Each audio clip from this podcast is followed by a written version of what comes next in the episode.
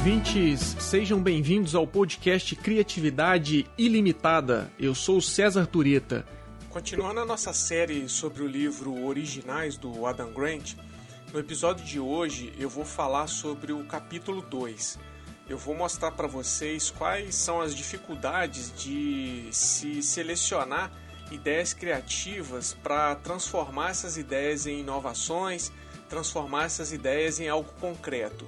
E eu também vou dar algumas dicas de práticas de seleção de ideias que podem te ajudar a fazer boas escolhas quando você for começar algum projeto que se propõe a ser inovador.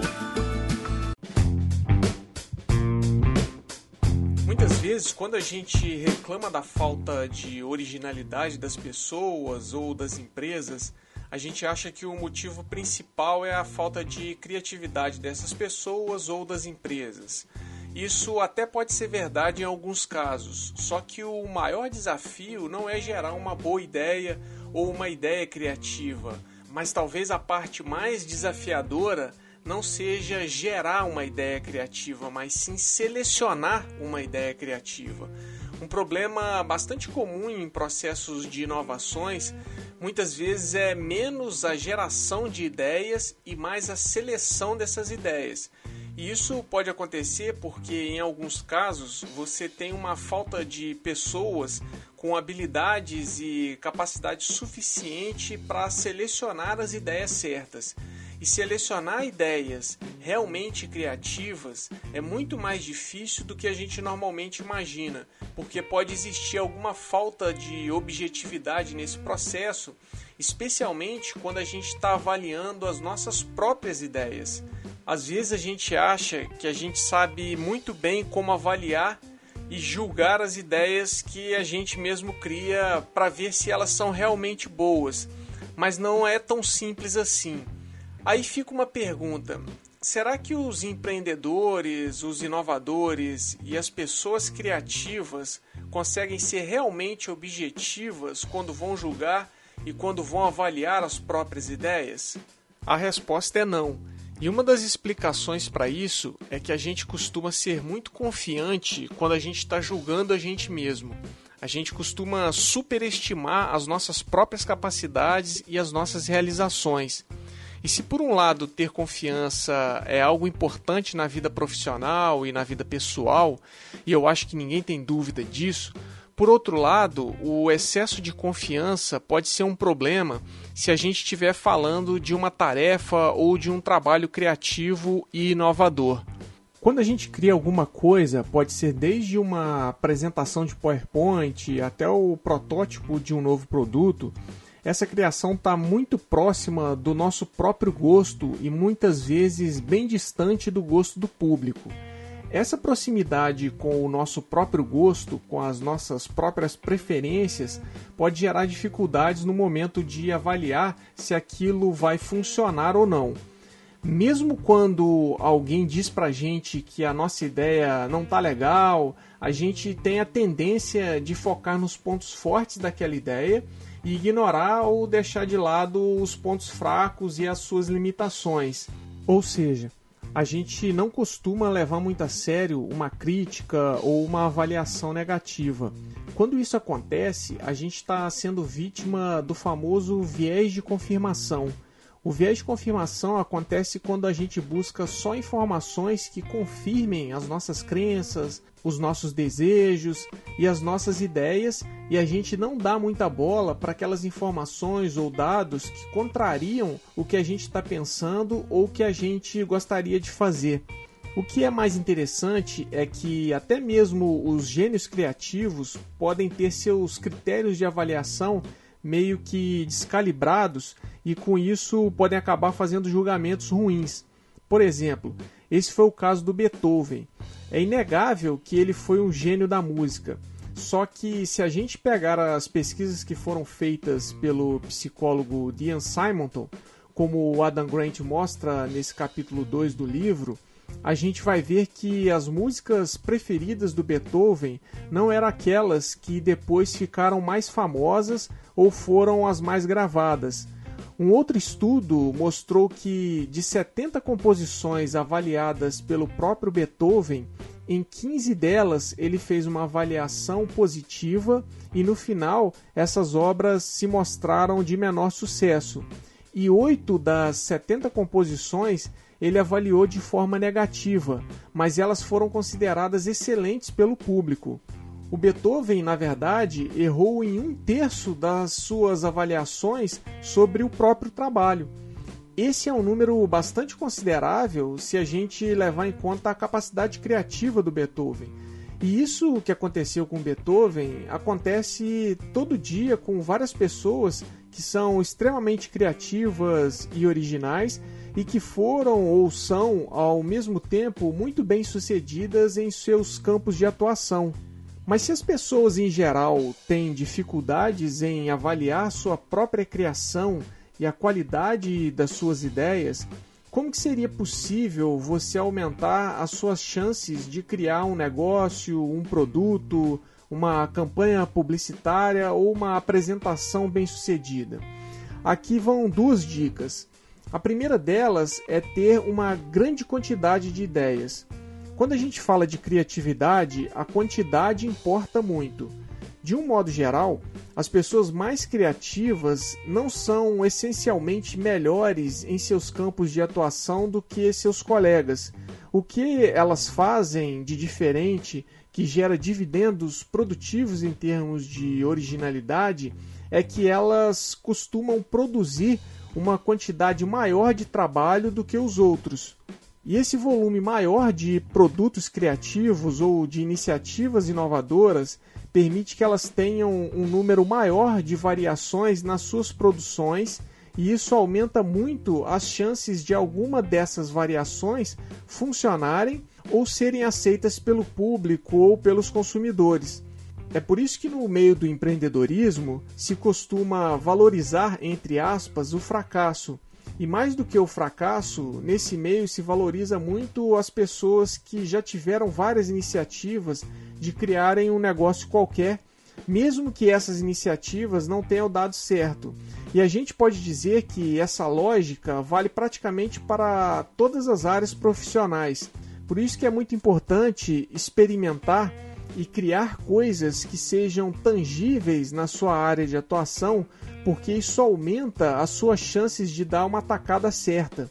Por exemplo, o Adam Grant aponta no livro que na lista feita pela Orquestra Filarmônica de Londres, das 50 maiores obras da música clássica, seis eram do Mozart, cinco eram do Beethoven e três eram do Bach. Só que, prestem atenção, para conseguir esse feito, o Mozart compôs mais de 600 obras, o Beethoven criou mais de 650 e o Bach produziu mais de mil obras durante a sua vida. Se a gente pegar o Picasso, ele criou mais de 1.800 pinturas.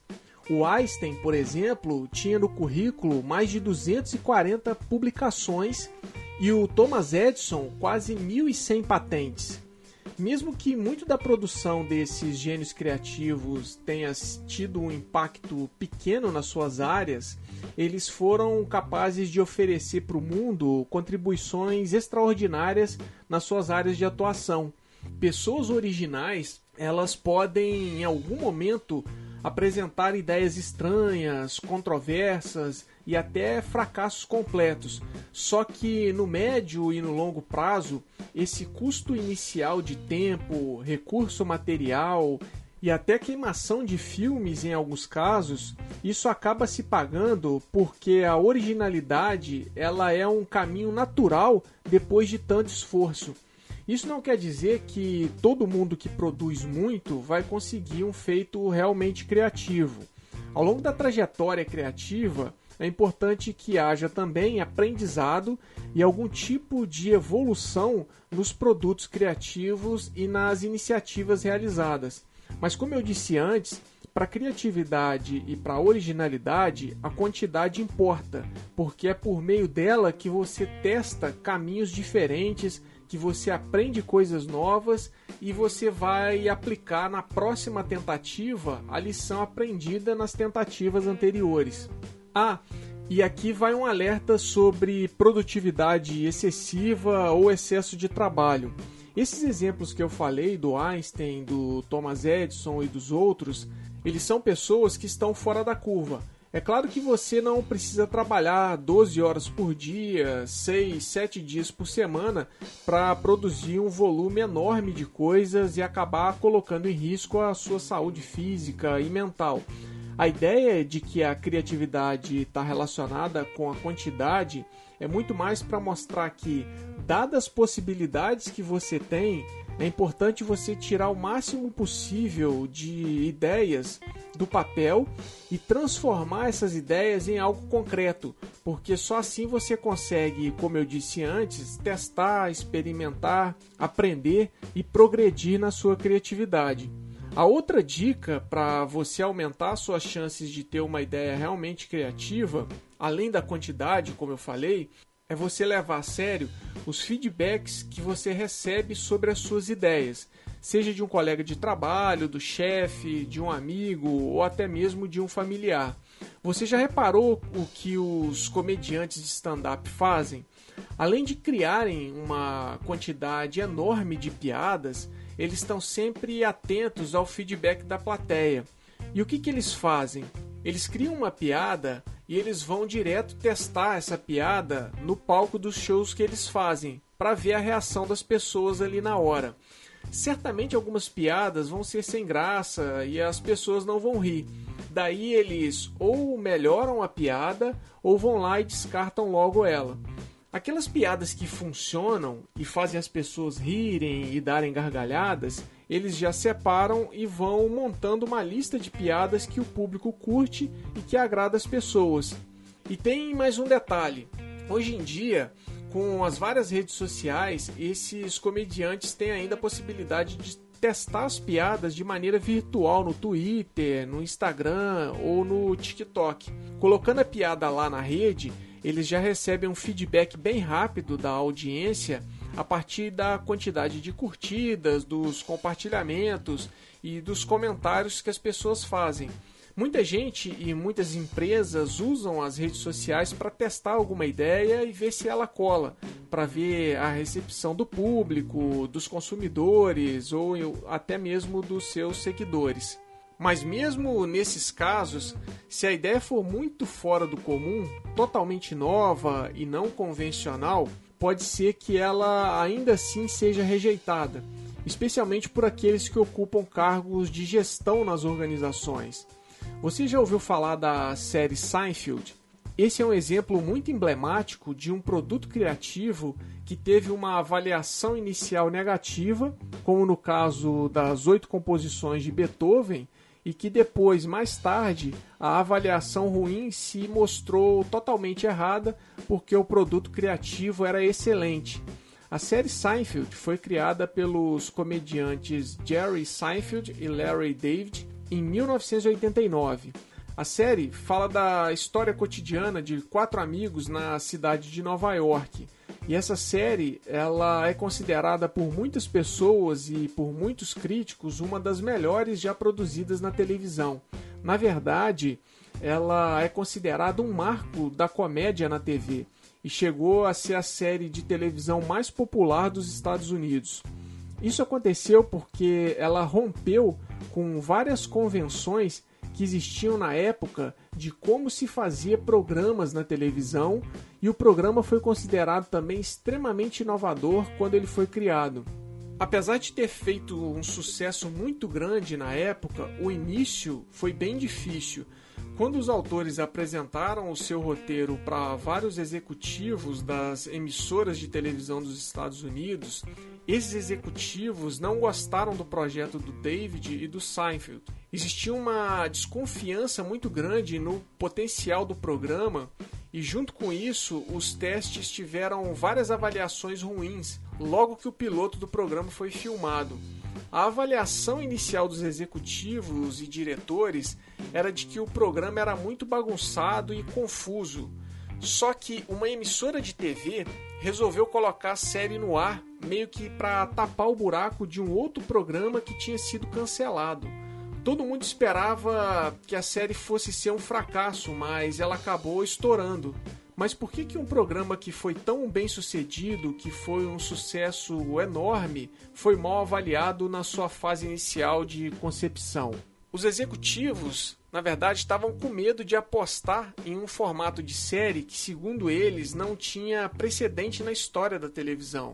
Nada do tipo daquela série já tinha sido feito antes na história. E o que, que acontece? As pessoas que ocupam cargos de gestão, em geral, costumam ser avessas aos riscos quando o que está em jogo é colocar grana em algo desconhecido. É nessa situação que a gente costuma ouvir coisas do tipo: Isso nunca foi feito antes, a gente não trabalha dessa forma, ou vamos fazer igual a gente fez da outra vez e que deu certo. Essa postura é bastante compreensível de certa forma, porque em situações de incerteza a nossa resposta padrão tende a ser rejeitar o novo, de rejeitar aquela ideia que é tão diferente do que já tinha sido feito antes na empresa. E a tendência natural é que o gestor, para se proteger dos riscos de apostar em algo ruim, porque vai acabar caindo na conta dele, ele vai fazer comparações entre a ideia nova ou a iniciativa não convencional com algum modelo de sucesso anterior na empresa. Qual seria então o caminho para contornar esse problema? Como conseguir evidências de que uma ideia tem um grande potencial?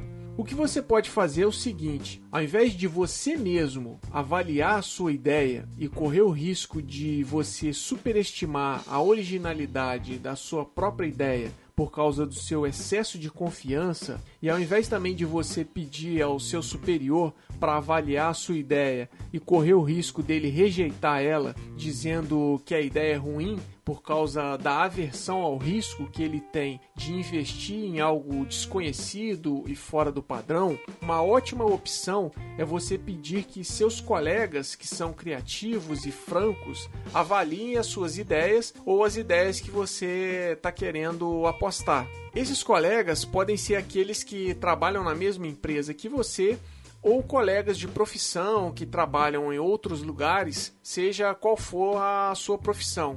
Aí você pode estar se perguntando: mas por que eu vou pedir aos meus colegas? O que eles têm de especial?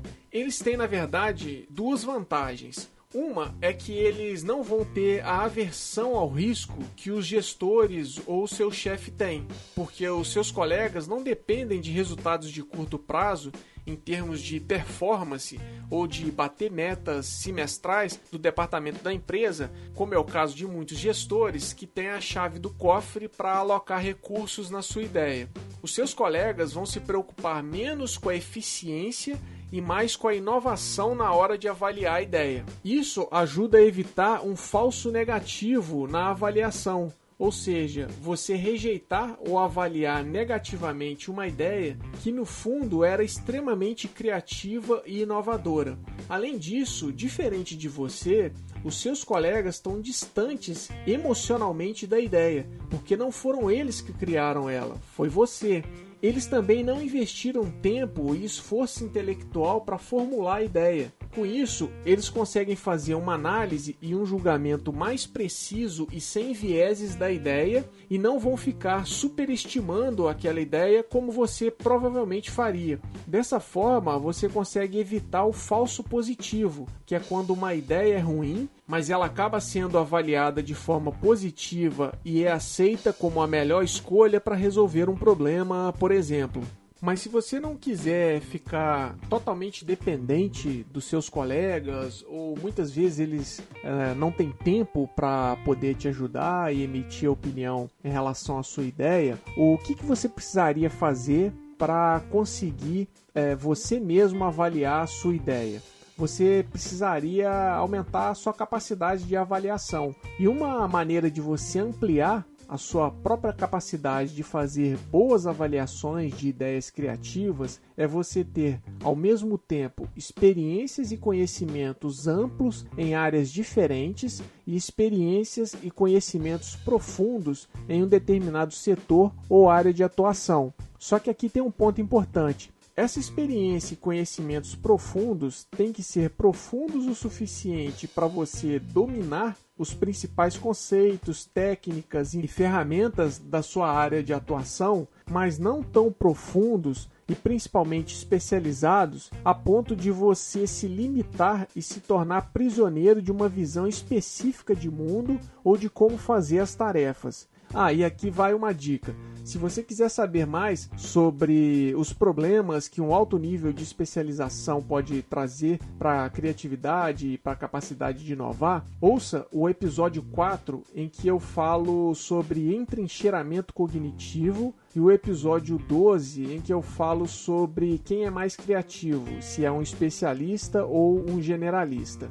Mas voltando para a nossa conversa aqui, a ampla experiência e conhecimento em outras áreas de atuação pode te ajudar a não ficar cego a ponto de não conseguir enxergar outras alternativas de realizar um trabalho. E aqui vai outra dica: um bom começo para você diversificar suas experiências e conhecimentos é começar a se envolver com atividades artísticas, seja música, pintura, teatro ou outra qualquer. Essas atividades são um ótimo caminho para arejar a sua originalidade. Só para vocês terem uma ideia disso que eu estou falando, tem um estudo que mostrou que cientistas ganhadores de prêmio Nobel costumam se envolver mais com atividades artísticas do que os cientistas comuns, que são menos bem-sucedidos. E um outro estudo chegou a um resultado semelhante analisando empreendedores e inventores. Os empreendedores e inventores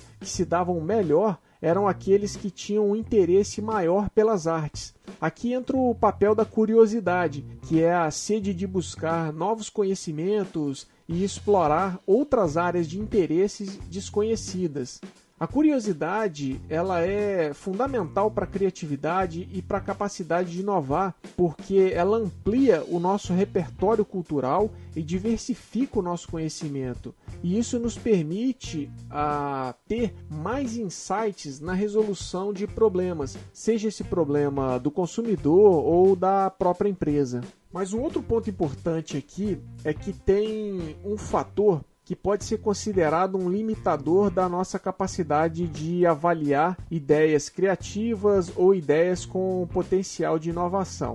E esse fator é se deixar levar pela paixão ou pelo entusiasmo da pessoa que está por trás de uma ideia. Isso parece meio contraintuitivo, quando alguém está apresentando uma ideia, um produto ou um negócio, seja em um pitch para investidores ou para o chefe na empresa, e essa pessoa faz isso de maneira muito apaixonada e entusiasmada, a gente muitas vezes se deixa seduzir pelo entusiasmo e pela empolgação gerada durante a apresentação a gente acaba ficando impressionado pela paixão é, demonstrada pela pessoa que está fazendo a apresentação. Só que a paixão que alguém tem de fato para transformar uma ideia em algo concreto não é necessariamente visível na emoção que as pessoas manifestam quando elas estão fazendo uma apresentação. A empolgação e o entusiasmo exterior que a gente demonstra no tom de voz, na linguagem corporal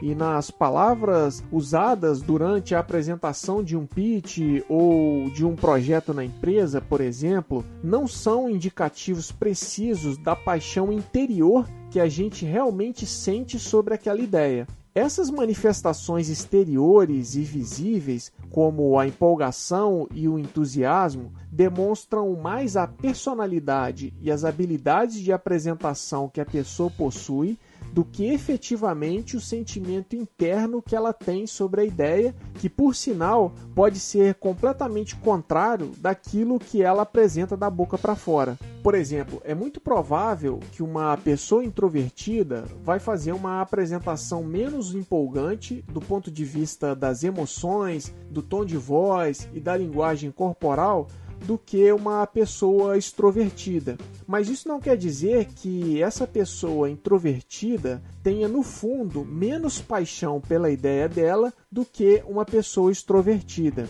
Não existe relação entre essas coisas. Mesmo sendo introvertido e tendo alguma dificuldade de expressar publicamente as suas emoções, mesmo assim, você pode ser alguém apaixonado pela sua ideia de um novo negócio ou de um produto e ter a determinação necessária para tocar aquilo adiante e transformar isso em algo bem sucedido. O que, que eu estou querendo dizer com isso? O que eu estou querendo dizer é que você não deveria usar como critério de avaliação do potencial de uma ideia inovadora o fato dela ter sido comunicada ou apresentada de forma discreta, sem aquela paixão toda à flor da pele. Pessoas discretas e introvertidas também são competentes e podem amar o que fazem. Como o próprio Grant coloca no livro, abre aspas, se quisermos prever se os criadores de uma ideia nova conseguirão torná-la bem-sucedida, precisamos enxergar, além do entusiasmo que eles demonstram pela ideia, e prestar atenção ao entusiasmo pela execução revelado por seus atos. Fecha aspas.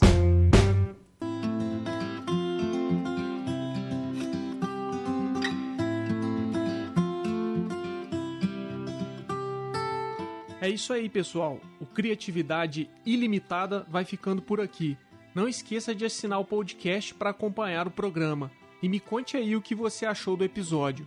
Para saber mais sobre criatividade e inovação, acesse o site Criatividade Ilimitada. O link está na descrição do episódio. No site você vai ter acesso ao nosso canal no YouTube e aos textos escritos por mim sobre criatividade e inovação. Lá você vai encontrar também as nossas redes sociais. A referência completa do material usado hoje está disponível na descrição do episódio. Valeu pela audiência e até a próxima!